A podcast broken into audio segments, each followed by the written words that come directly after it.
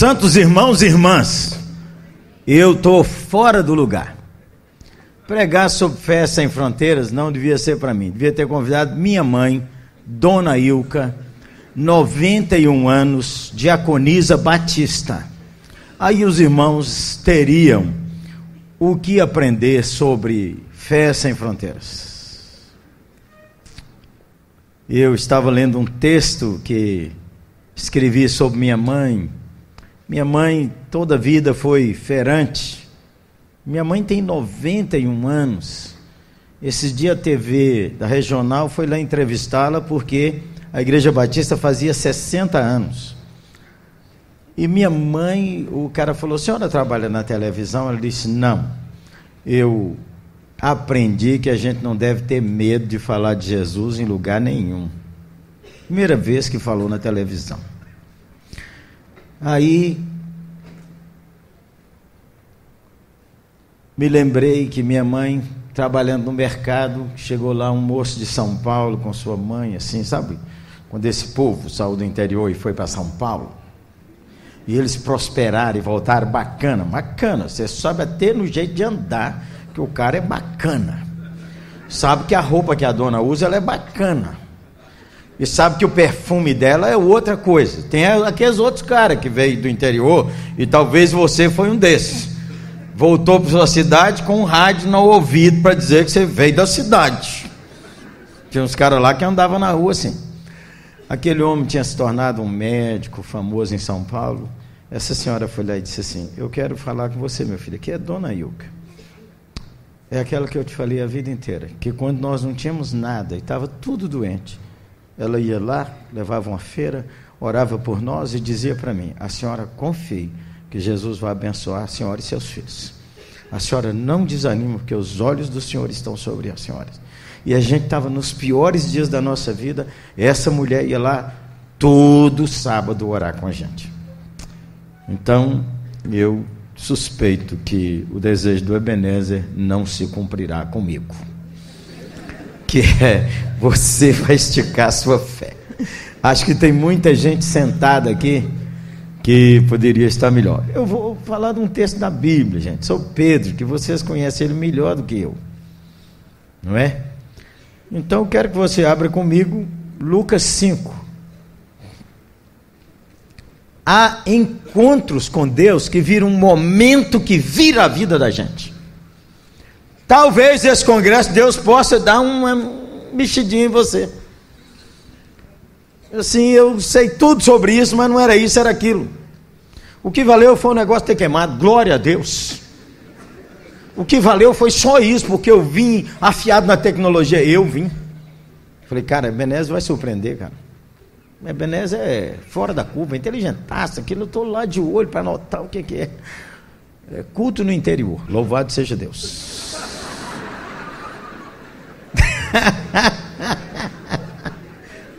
Ei, quem é pastor aqui? Levanta a mão. Pastor, pastor, pastor, levanta a mão. É, de vez em quando você sabe que não tem esse negócio lá. É só no ragai. E os crentes, você traz, eles chegam lá e enche sua paciência. Isso aqui não é igual o ragai. Aí agora você chega lá e volta assim: aqui é igual o ragai. É normal. Glória a Deus, hein? Vamos lá, honrar a tradição presbiteriana? Fique em pé e vamos ler a Bíblia.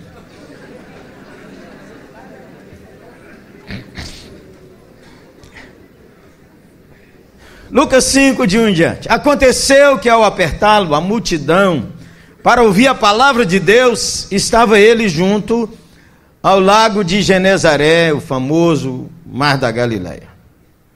E viu dois barcos junto à praia do lago mas os pescadores, havendo desembarcado, lavavam as redes. Repete comigo: lavavam as redes. Entrando em um dos barcos, que era o de Simão, pediu-lhe que o afastasse um pouco da praia e, assentando-se, ensinava do barco as multidões.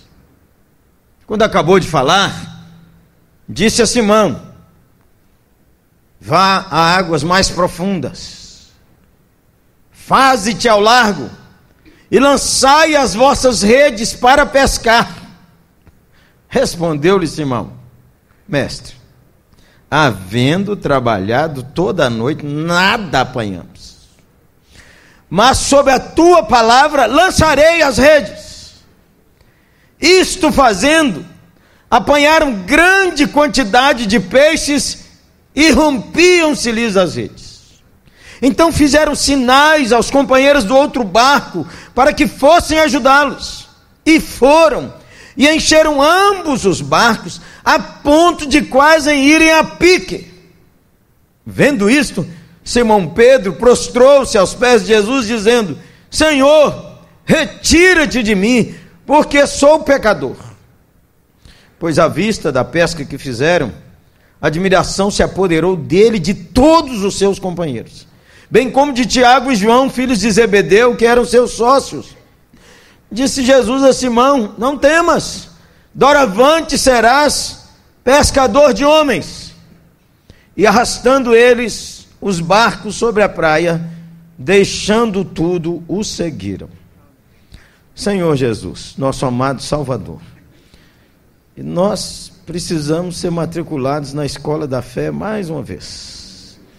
Obrigado, porque mesmo uma e outra vez, a gente tendo que repetir certas matérias, o Senhor não desistiu. Louvado seja o Senhor. Continue, Senhor, me guiando, nos guiando nessa escola da fé. Em nome de Jesus. Amém. Que noite, hein, Simão?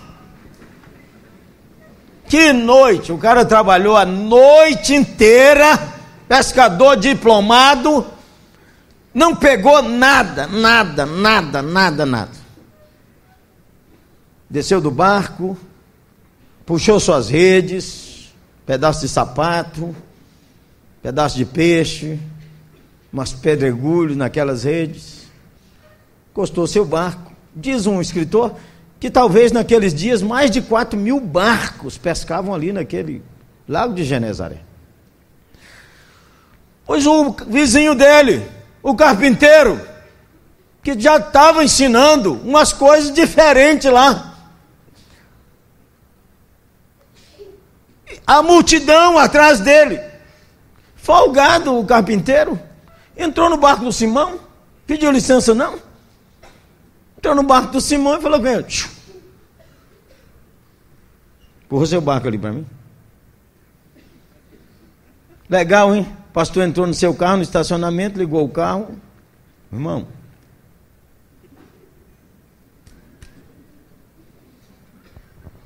Enquanto Jesus está ensinando, Simão está lavando as redes. Porque ele interrompeu ele lavando as redes.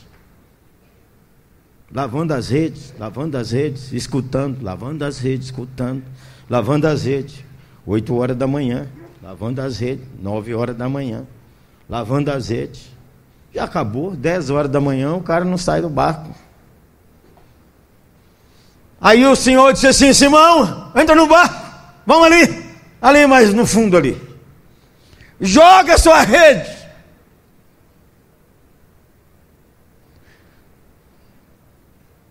E a fé vem pelo ouvir a palavra de Deus, é assim. Simão diz: Senhor, eu não sei o que, que Jesus pregou naquela hora, naquela manhã. Ele falou que ele era a ressurreição e a vida. Ele falou que era o bom pastor. Ele falou que se creres verás a glória de Deus. O que é que ele falou? Eu não sei. Ele falou umas coisas que o Pedro se sentiu, se sentiu estimulado a jogar sua rede. Dez horas da manhã. Ele disse: É, eu vou jogar por causa de tua palavra. Porque uma hora dessa não tem peixe. Olha o susto, gente boa. Começou a forçar. O cara bateu para lá e bateu para cá. Os peixes só puxaram o barco. Vem, João, ajuda, Tiago, ajuda, ajuda. E outra coisa, o barco está pesado porque Jesus não saiu dele. Tem peso maior ainda. O texto não é sobre Pedro, o texto é so, é, não é sobre fé, o texto é sobre a divindade de Jesus Cristo.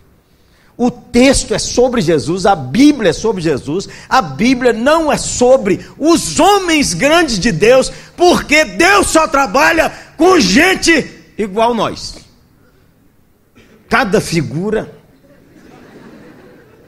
Deus só trabalha com material de segunda para fazer coisa de primeira. E quando faz de primeira, a glória não é para o cara, a glória é para ele. Louvado seja o Senhor. E o dia que o cara te elogia você fala assim: pense na sustância. Prepare, gente. Para ver o que vai acontecer. O Pedro recebeu a revelação que aquele carpinteiro, ele era um mestre excelente, mas ele estava diante de Deus, porque só Deus pode ensinar daquele jeito, só Deus pode realizar aquele milagre, e só Deus pode revelar quem ele é. Ninguém conhece a Deus por sua inteligência, o Evangelho é revelado. Por isso que nós podemos pregar à vontade, cada pregador pica fumo presente. Porque tem dia que a gente embola as marchas, eu não é. Você já teve num culto que ele não foi nem para frente nem para trás? Quem já teve? Levanta a mão assim. Quem já teve num culto que você teve embora de embora, teve vontade de ir embora, mas não foi porque estava sentado na frente? E você ficou o tempo inteiro reclamando, dizendo: Meu Deus, o que, é que eu sentei aqui na frente? Devia ter sentado lá atrás, porque eu podia fingir que é no banheiro. O que, é que eu estou fazendo aqui na frente? E o cara está se esforçando para falar qualquer coisa e a gente lá xingando o cara. Você não já teve assim? Não, eu já tive lá na nossa igreja. Com um da minha equipe pregando e eu no púlpito perguntando o que, é que eu estou fazendo aqui. Depois pedi perdão ao nosso pastor. Olha, você não pode misturar as coisas. Que é, pregadores, você tem uns que você gosta e tem outros que você não gosta. Eu sou assim também. Isso não significa que os que você não gosta não tem palavra de Deus para você. É que você, para aquele, fechou o ouvido. Aí você ficou surdo, aí ele não fala. Então, quando não fala, você perdeu. Já lhes contei que eu fui num culto assim. Pense num culto mega, plus, power pentecostal. E eu fui levar uns amigos para ver. E eu falei assim: se o culto for bom, ó, a carne. Se o culto for bom, vou dar uma oferta bruta. Aí, irmãos, pense num sujeito presbiteriano que tem horror a certas coisas. Diga para o seu irmão que você ele é lindo.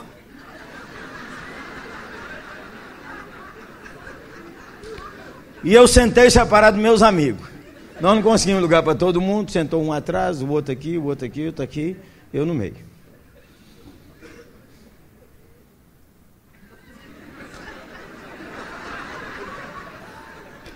Aí cantava, cantava, cantava. Diga para o seu irmão como ele é lindo.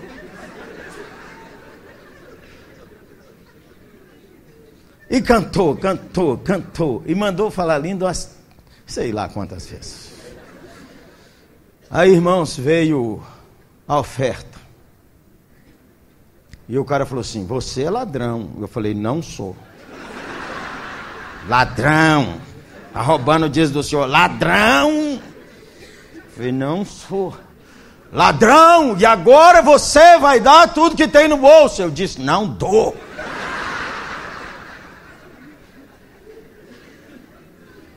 E aí, irmãos, veio a palavra. E o cara pregava assim: exemplo, não lembro o texto. O Senhor é o meu pastor e nada me faltará. Como os irmãos ouviram, o Senhor é o meu pastor e nada me faltará. A Bíblia é muito clara, irmãos. O Senhor é o meu pastor e nada me faltará. Irmãos, que texto profundo! O Senhor é o meu pastor. Ô, gente boa, meia hora só isso.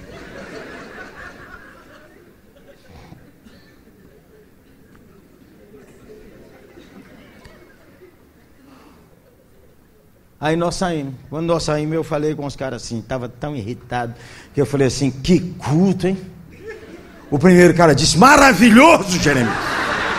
Maravilhoso. Eu estava tão derrubado, tão ruim, que quando os irmãos ministraram, você é lindo. Eu escutei a voz de Jesus falando: Você é lindo, você é maravilhoso, eu te amo.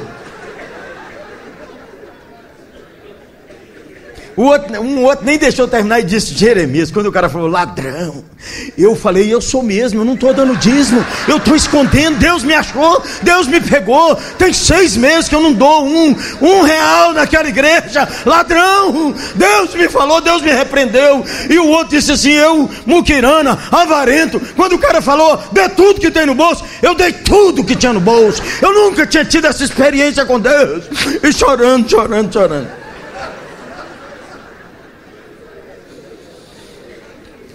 Aí o outro disse assim, Jeremias, me abraçou, quero te agradecer porque me trouxe desse culto, meu irmão. Como eu precisava de sentir no meu espírito que o Senhor é o meu pastor. Aí eu comecei a chorar. E eu falei, Senhor, a água da vida derramou ao meu redor e não caiu em cima de mim. Caiu ali, caiu lá, caiu acolá, caiu ali. E não caiu em cima de mim. Eu falei, Senhor, ministra para mim. Toda vez que eu for num culto, se o Senhor estiver procurando um, me acha. Me acha. Se o Senhor estiver só procurando um, me acha, Senhor. Achou Pedro, lavando as redes. Então, eu quero repartir sete coisas que eu aprendi aqui sobre como é que envolve a fé. E se não der tempo, problemas seus. Entendeu? Já queimou o negócio ali, queima aqui também, não tem problema nenhum. Uma aqui, né, irmão? Primeira verdade sobre a vida de fé. Fé para viver as rotinas da vida. A Bíblia não ensina sobre fé, mas ensina sobre rotina, esse texto. É trabalhar a noite inteira, não pegar nada hoje, desembarcar e lavar sua rede. É todo dia isso. Tem dia que tem muito peixe, mas hoje não tem nada. É desembarcar, tirar os peixes, lavar a rede. Desembarcar, rotinas da vida que você tem. E olha, rotina sem preguiça. Porque o Pedro poderia dizer: não peguei nada, depois tarde eu volto aí lavo esse negócio que eu só vou pescar de noite mesmo. Gente que adia o que tem que fazer por preguiça. Muita gente presente aqui. Estou igual o pregador da história que eu contei. Gente que faz a rotina sem reclamar. Por que, que eu sei que o Pedro não murmurou? Porque quando Nosso Senhor pediu para ele empurrar o barco, ele não falou nada. E ele foi lá, empurrou, voltou, lavar a rede. Fazer a rotina, gente, sem murmurar é tenso. Meu pastor, visitar aqueles crentes seu, pensa numa coisa boa. Alguns crentes. Ô irmão, eu tenho dó de você. O irmão ovelha todo domingo escutar o mesmo cara. É por isso que você enche ele dizendo assim, porque o Ebenezer. Ele vai para a internet, o Ebenezer. Ele fala até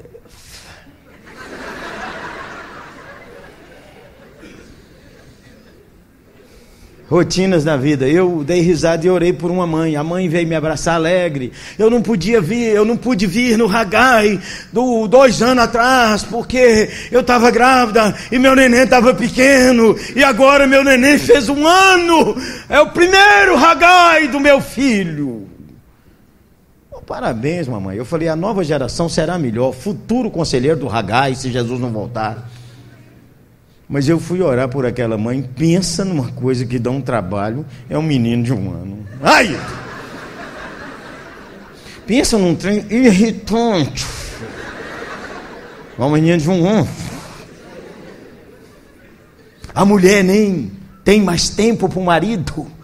O marido tem tanta raiva desse menino certas horas que quando o menino chora ele ainda belisca esse miserável que roubou minha mulher. Ou você nunca passou por essa experiência? Sobrou um dia maravilhoso lá para o casal. E o negócio entusiasmou, o menino já dormiu, aleluias!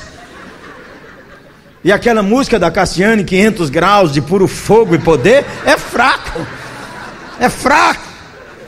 E o negócio vai melhorando, vai melhorando, vai melhorando. Quando já está todo mundo sem roupa nenhuma. Ah! É direto isso, gente. Quem é pai e mãe aqui, levanta a mão. Vocês têm capítulos melhores do que esse. A rotina de todo dia, de fazer as mesmas coisas e de seguir crendo que perto está o Senhor, e de seguir fazendo para a glória e honra do nome do Senhor. Deus nos encontra nas rotinas que nós temos que desenvolver todo dia. Ninguém tem a vida assim, relâmpagos e trovões, aleluia, relâmpagos e. Ninguém tem a vida assim. A vida nossa ela é mais assim. Conta uma história de fé aí. Não tem, não, irmão.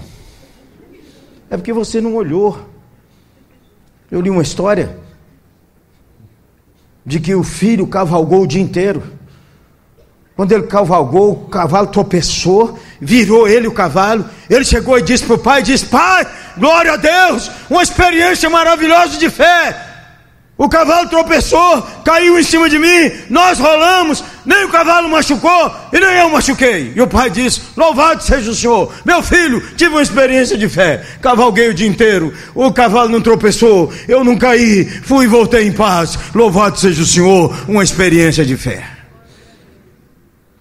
Você devia lembrar disso, que nas rotinas da vida, o Senhor é quem nos sustenta. Nas rotinas da vida, é o Senhor é quem nos leva. Nas rotinas da vida, é o Senhor é quem nos ajuda a fazer tudo sem murmuração, nem sem brigar com os outros. Segundo aí. Uma vida de fé. Isso Pedro fez com Jesus. E isso eu fiquei assim, emocionado. Prepara-se para as boas oportunidades. Lave sua rede, meu irmão. Porque quando Deus pedir para você lançar, ela está pronta. Se Ele nunca pedir, está lavada. Ah, se Deus me avisasse que Ele ia pedir para jogar a rede, eu tinha lavado. Aham. Eu era aluno no seminário. Pensa num cara ruim de hebraico. Pior. O professor chegou na sala e disse assim: Um voluntário para minha aula de hebraico, para dar aulas de hebraico. Vou fazer umas perguntas. 23 alunos, ninguém. Ele disse: Um voluntário. Eu falei: Eu. Aí a turma caiu na risada, já sabia que eu era ruim. Aí fui lá na frente e ele disse: Preparado, Jeremias? Preparado. Esse não é um teste sobre hebraico, disse o professor. É um teste de liderança. Líderes precisam ter iniciativa. Jeremias, você não quiser, não precisa frequentar minhas aulas, você está aprovado na minha matéria.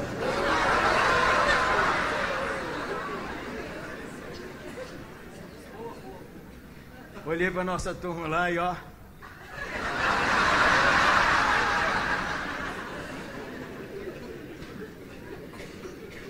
Prepare sua rede, gente boa. Prepare sua rede, que qualquer hora dessa Deus pede para lançar. E se não pedir nunca, você fica tranquilo também. Porque essa conversa que Deus precisa de você, Deus precisa de mim, você tem o privilégio de participar. Se você não participar, ele chama outro e beleza. E Jesus falou com os fariseus assim: vocês estão chamando filho de Abraão? Ó, oh, vou dar um susto nos vocês. Não, não vou fazer não. Já pensou? Jesus dá um susto no fariseu, pega fala com a pedra assim: vira filho de Abraão. Aleluia, glórias, aleluias, glórias. Mais um filho de Abraão, vocês querem ou não precisa? Você, meu irmão, precisa estar pronto para as oportunidades de Deus. E se você não preparar enquanto ninguém está cobrando, você, Deus vai ter uma oportunidade e você diz assim: podia ser eu. Eu falo com os pastores novos e com os líderes novos e com todo, toda pessoa que eu conheço. Memorize a Bíblia, pense na Bíblia, leia grandes porções da Bíblia. Todo crente devia parar de brincar com o Salmo 119 e pegar um sábado e ler os 150 salmos. E pegar um dia e tentar ler o Novo Testamento inteiro, ou ler o Novo Testamento inteiro. Esse é o livro da sua vida, esse é o livro que você crê. É, você sabe que a Bíblia não foi escrita em versículos e capítulos. Capítulos foi dividido no ano 1200 e versículos no ano 1551. Dá um Google aí que você acha os detalhes. Não agora. Então é, são porções da Bíblia. Aquela conversa assim: qual é o centro da Bíblia? João 3,16 não existe. Na cabeça de Deus, não. O cara fez um bom serviço, ajudou demais. Atrapalhou também, de vez em quando a gente perca o versículo e faz assim: Senhor, fala comigo. Ô oh, gente, mas Deus é Deus, Deus faz do jeito que Ele quiser, dá licença. Ele não pode fazer a pedra virar o filho de Abraão, ele pode pegar uma bobagem desse tipo e falar também com o seu coração. E daí? Não enche, não. Não deve ser todo dia, hein? Nem toda hora, nem toda semana, mas de vez em quando uma angústia. O pastor estava com, a, com a, toda mudança em cima. Estava sendo convidado para ir para uma cidade do Belém do Pará. Aí chegou o telegrama dizendo: Nosso conselho cancelou o convite. Já tinha perdido a igreja, já tinha pedido, já estava com a mudança no caminhão. A mulher dele começou a chorar. E agora? Nós não temos para onde? Nós não vamos ficar aqui, nós não vamos para lá. E o pastor entrou no quarto e jejuou, orou, orou, orou. Chorou aos pés do Senhor. Oh Deus.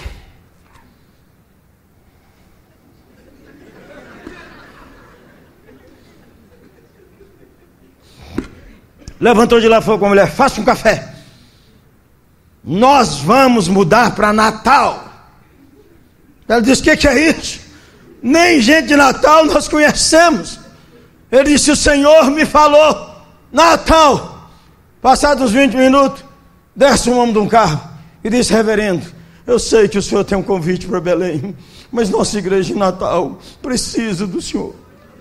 Que conversa foi essa? O pastor abriu, rodou o dedo e leu lá. Oh, não tem nada a ver. O ímpio floresce na sua terra natal. História verdadeira, esse homem foi meu pastor. Ele me pastoreou. Eu fui auxiliar dele. É só Deus. É só Deus. Aí deu um discernimento. Eu estou recomendando que você faça.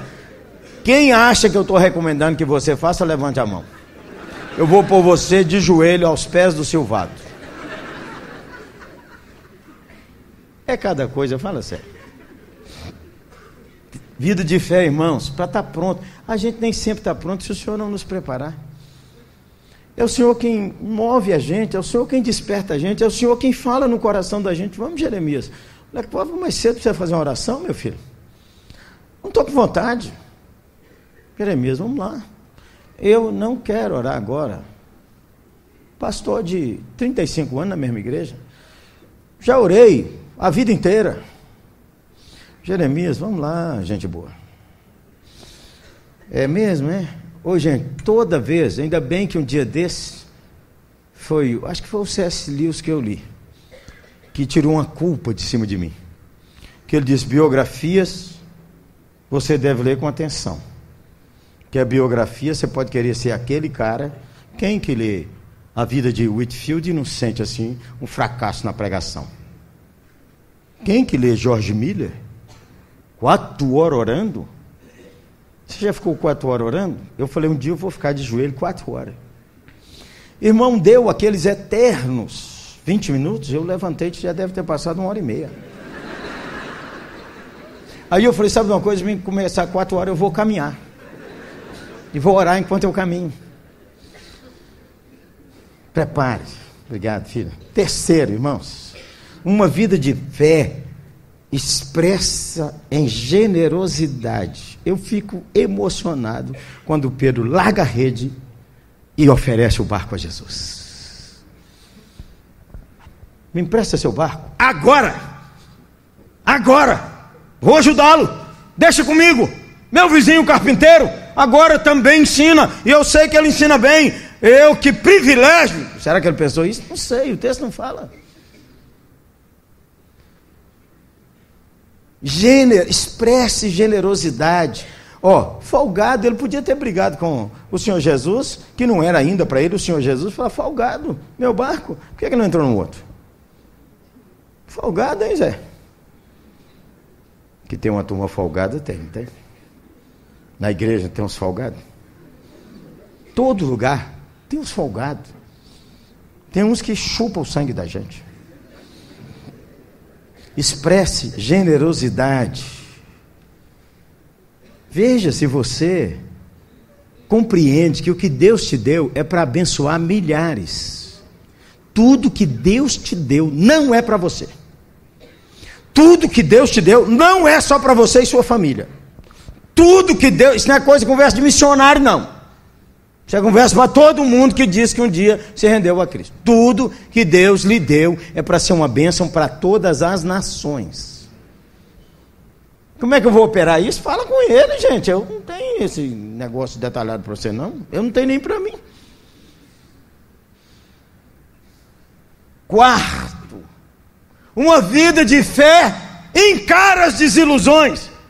Trabalhamos a noite inteira e nada.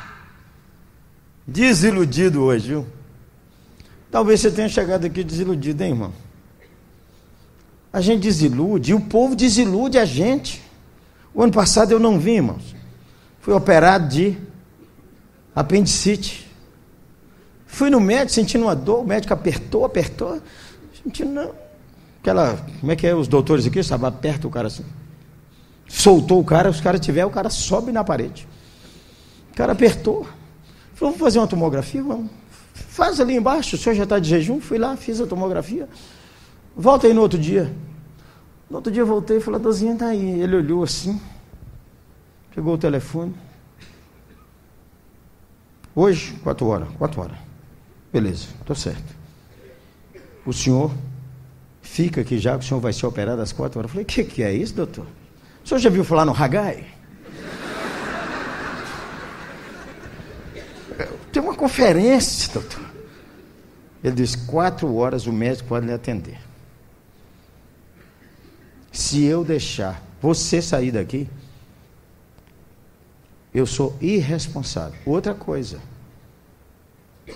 Eu sei que o senhor é pastor. O senhor deve andar bem lá em cima. Porque o senhor devia estar morto. Seu apendicite está supurado. E ele deu uma encapsulada que aguenta o senhor até hoje. Liguei para minha cardiologista e falei, doutor, operar. Ela disse, vem para cá. Liguei, Claudinha, arruma a roupa, operar. Doutor, operar. Não pode ser às três, não? Hoje, gente, o hospital estava tão cheio, tão cheio, tão cheio, tão cheio, que eu internei às quatro horas da tarde. Era meia-noite quando eles me chamaram para operar. Aí eu ainda vi a moça falando assim: é, o paciente está é, estável. Falei, oh, não é pela ordem que o cara chega aqui. Irmãos, quando foi perto da meia-noite, uma pessoa amiga conseguiu entrar lá onde eu estava, porque tinha um contato lá para saber como é que eu estava. Só que esse homem entrou, gente, e eu não estou sabendo de nada. Veio e falou comigo assim: Ai meu Deus, o que, que eu fiz? Saiu lá fora correndo, não estou sabendo de nada. Falei, faça uma oração antes. Esse santo varão estava entrando dentro do bloco e ouviu falar assim: Nós estamos perdendo o cara que foi operado de apendicite. Nós estamos perdendo. Supurou e nós estamos perdendo. Ele nem acabou de entrar, ele voltou e abraçou Cláudia e falou: Irmã Cláudia, a senhora está preparada? Cláudio disse: Sempre. Ele disse: Cláudio, o médico disse que ele teve que abrir, era laparoscopia, mas ele teve que abrir, o pastor todo, o pastor está todo aberto. Vamos orar. E mandou um zap para uma turma. Assombrou nossa igreja, nossa igreja foi toda para o hospital. Eu não estou sabendo de nada. Aí Cláudia falou com ele assim: Não é meu marido. É outra pessoa. Nós consultamos quatro médicos hoje. Não é meu marido. Jeremias está estável. Jeremias está bem. O senhor volte lá e veja como é que ele está. Por isso que quando o homem entrou, disse: Meu Deus, o que, que eu fiz?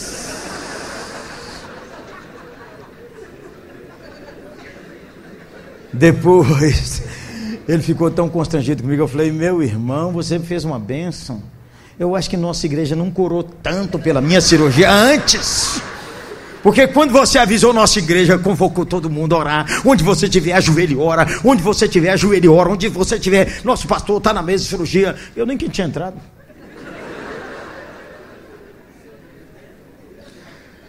Mas Cláudia não deixou que aquele impacto entrasse no seu coração.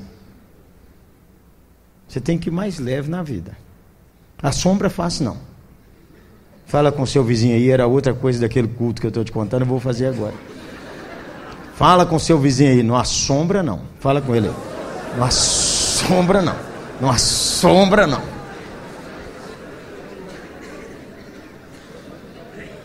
Pedro, é isso que vai ser a vida de Pedro inteira, irmãos. Quinta verdade. Uma vida de fé é uma vida de obediência à palavra de Deus. Você não terá sempre uns streamlinks, gente boa, na vida de fé. Estou sentindo, estou sentindo, estou sentindo, estou sentindo. Presbiteriano, então, para sentir, gente, é difícil.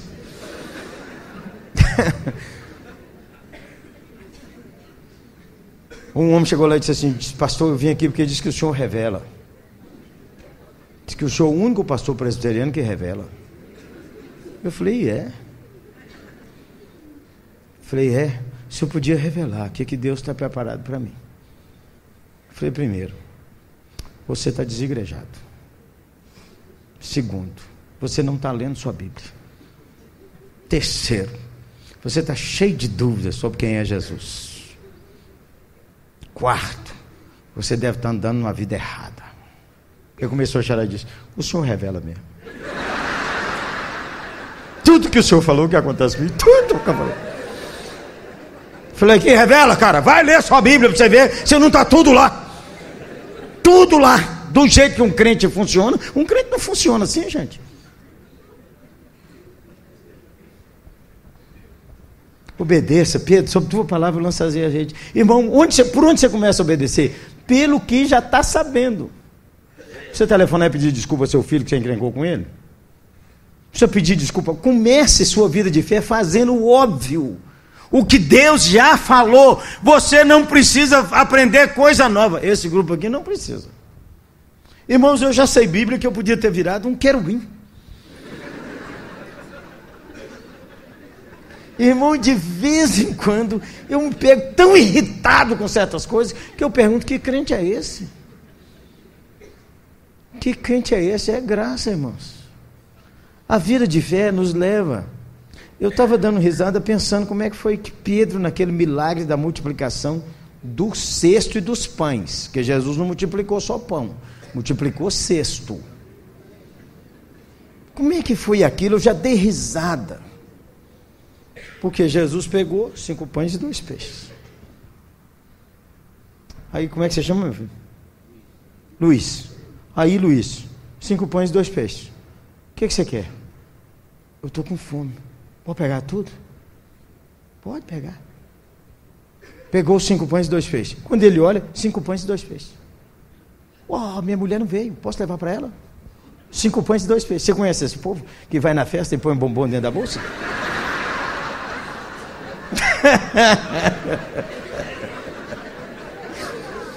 Cinco pães e dois peixes. Minha tia era tirar e aparecer, tirar e aparecer, porque quando você saca com Deus, você não quebra Deus. Pode orar, irmão. Estica a sua fé, igual o reverendo falou. Qual é o desafio que é para a glória de Deus? Obediência, gente. Obediência nos faz viver uma vida de fé. É isso que você vai ver na vida de Pedro. A sexta verdade é que Pedro tem um coração quebrantado. Falta um coração quebrantado, que humilha diante de Deus e diz: Eu sou um pecador, Jesus é divino, Jesus é verdadeiro, Jesus ressuscitou, eu não mereço, Pedro vai aprender que ele vai escrever nas suas cartas sobre a graça de Deus, mas por enquanto ele diz assim: afasta de mim. Depois ele vai descobrir, vivendo com o Senhor, que é diferente. Cada vez que você reconhece pecador, Deus está mais próximo. Cada vez que você confessa, Deus está mais junto. O pecado seu, Deus já sabe que você e eu somos assim. Se confessarmos, Ele está aí agarrado conosco. É só isso. Um coração quebrantado, irmãos Pedro recebeu a revelação que Jesus é Deus, depois ele falou, tu és o Cristo, o Filho do Deus vivo, depois ele escreve na primeira carta que ele é a pedra angular, depois ele escreve que ele é o grande pastor, depois ele escreve que ele viu, ele no mundo da transfiguração, como de fato ele é. Mesmo assim, o Paulo, aquele substância, falou, ainda tive que repreender Pedro que dissimulou na Galácia. Hum, significa, irmão, que toda vida você vai precisar de um coração quebrantado. Sétima e última, para encerrar junto com o tempo. Viva para agradar a Deus. Segue-me, eu vou te seguir. Segue-me, eu vou renunciar ao que precisa para te seguir. Isso não é uma palavra para missionário, irmãos. Isso é a palavra para empresário, para profissional, para dona de casa, para a mamãe que está com um filho de um ano. Isso é uma palavra para pastores que precisam de novo nesse congresso seguir a Jesus e não seguir sua religião, sua denominação, seu pastorado, seus próprios ideais. Segue-me. Você lê a carta de Pedro, irmãos, as duas cartas de Pedro, fiquei emocionado demais. Porque Pedro agora já tem 64 anos, possivelmente. 30 anos andando com Jesus, perseguição, sofrimento, espancamento. Pedro andou em cima da água, Pedro dissimulou na Galácia. Pedro aprendeu a tratar a mulher dele, que ele escreve para os homens, tratar sua mulher como vaso mais frágil. Você é frágil e ela é só mais frágil, embora algumas são bombadonas. Irmãos, e a carta de Pedro termina, as últimas palavras de Pedro, eu chorei hoje de tarde lendo, irmãos. Primeiro, o homem confessa seu, sua humildade. Ele é um aprendiz, ele disse, oh, irmãos, o irmão Paulo escreveu cada coisa que de vez em quando ele precisa me explicar. Eu não entendo certas coisas que o irmão Paulo ensinou. Difícil demais. E tem uns perversos aí que eles ficam perturbando.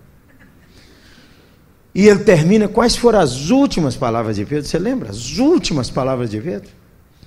Crescei na graça e no conhecimento do nosso Senhor e Salvador Jesus Cristo. Enquanto você espera a sua volta gloriosa, cresça na fé. A última palavra de Pedro é que ele continua andando com Jesus, ele continua aprendendo de Jesus, ele tem 34 anos de vida de fé vivendo as rotinas da vida, vivendo as provações da vida, vencendo, enfrentando as, desilusões, ou uma hora tendo que ser repreendido por outro irmão, outra hora sendo empurrado por outro irmão, outra hora sofrendo. Dizem os historiadores que o irmão Pedro morreu crucificado de cabeça para baixo, porque ele achou que era muita honra morrer igual ao nosso Senhor Jesus Cristo. Não sei se era isso mesmo. O que, que você vai embora desse primeiro dia desse congresso, eu queria te fazer três convites. Primeiro, tente de novo você que pensou desistir. Tente outra vez. É essa a ordem de Jesus para Pedro. Tenta de novo em cima da minha palavra. Tenta de novo. Você pode falar assim: eu nem, eu nem consto no rol dos de fé. Claro que consto. Seu cavalo não tropeçou. Deu tudo certo. E você está firme. Seu menino chorou, ele te irritou, a senhora deu uns beliscão nele. Mas foi dormir, se arrependeu, pediu perdão ao Senhor. Continua na caminhada de fé. Continua na caminhada de fé. O senhor tem uma igreja de dez membros, a senhora é uma mulher que ajuda naquela igreja, que falta morrer, ninguém te reconhece. rotina, rotina. Olha como o Hagai é maravilhoso, que pega esse povo amado. Irmãos, 3% só é tempo integral, 97% é igual aos irmãos. E o Hagai ajudando, ajudando, ajudando, ajudando. Tente outra vez. Tente outra vez. Não joga a toalha, não. Não joga a toalha. Tenta de novo, Pedro. Tenta de novo. Segundo, segundo apelo, renuncia aquilo que está impedindo você de ir um passo adiante. Renuncie, meu irmão. Renuncie. Renuncie. Foi isso que Pedro fez. Largou o barco e sua sociedade foi. Renuncie. Terceiro, irmão, continue sendo aprendiz. Na escola da fé, ninguém tira diploma.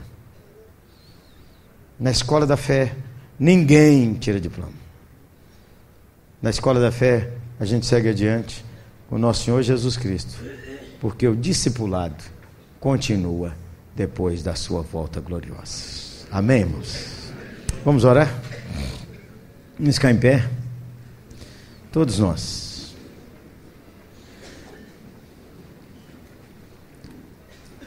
Meu irmão, eu queria orar com os casais que estão juntos aqui hoje, que vier, veio o casal. Podia vir à frente um minutinho? Um minuto de oração. Os casais. Os casais. Vamos começar pelos casais. Irmãos, presta atenção os casais. Nunca, nunca, nunca zombem dos solteiros da sua igreja. Por favor. Nunca digam para aquelas moças que não casaram que elas estão encalhadas. Por favor. Por favor, nós somos pais, irmãos. Nós somos pais, nós somos pais de todos os filhos da igreja e não só dos nossos filhos. Se um dos nossos filhos fosse tratado assim, iria nos machucar demais. Sejamos nós os pais que os ajudem a romper. E eu queria pedir a você, no seu casamento, casamento é tenso, irmão. Não jogue a toalha. Tenta de novo amar essa menina. Tenha paciência com esse santo varão, o famoso jaburu. Irmãos, eu fui operar de catarata. A mulher me deixou dentro de casa, a médica, três semanas. Eu moro no segundo andar, não tem elevador. Não podia descer a escada. Não podia carregar peso. Não podia baixar a cabeça. Fiquei igual o rato do Pavlov. Sentava ali, sentava ali, sentava ali, sentava aqui, sentava aqui, perturbava a Cláudia, sentava lá, sentava lá, sentava ali. Pensa, três semanas a rotina quase me matou nos, na primeira semana. Aí comecei a descobrir como é que Deus trabalha com a gente na rotina para curar a ansiedade e para deixar a gente alegre no céu. Eu quero que levante a mão todo mundo que é casado e não veio a dona ou o sustância. Levanta a mão assim, ó. Nós vamos orar por sua família também.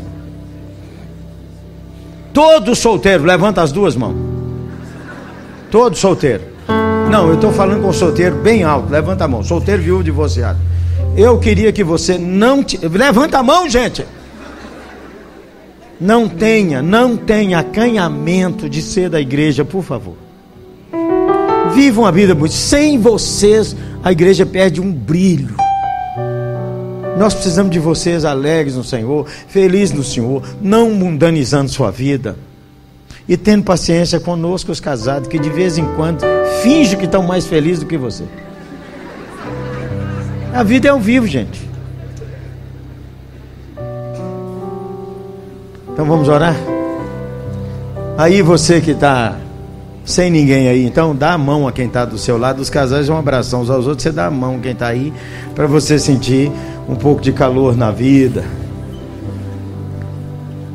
Que o Senhor te console das desilusões da vida. Feche seus olhos enquanto eu vou fazer essa oração. O Senhor te console das desilusões do trabalho. O Senhor te console nas provações do cansaço da vida, sem fruto, sem ver nada acontecendo. O Senhor te guarde nessa hora de sua alma adoecer, porque você não tem aquelas experiências dos trovões. Sua vida está mais como aquele homem que o cavalo não tropeçou. E você acha que Deus nem está te olhando. Está o Senhor. Senhor Jesus, nosso amado Salvador. Obrigado porque todo mundo aqui pode dizer que o Senhor está na história dele. Nos perdoe quando nós achamos que as experiências de fé que o Senhor nos deu, elas são fraquinhas. Obrigado porque o Senhor nos traz provações e nos trouxe provações, e por causa da tua bondade nós continuamos em pé, louvado seja o teu nome.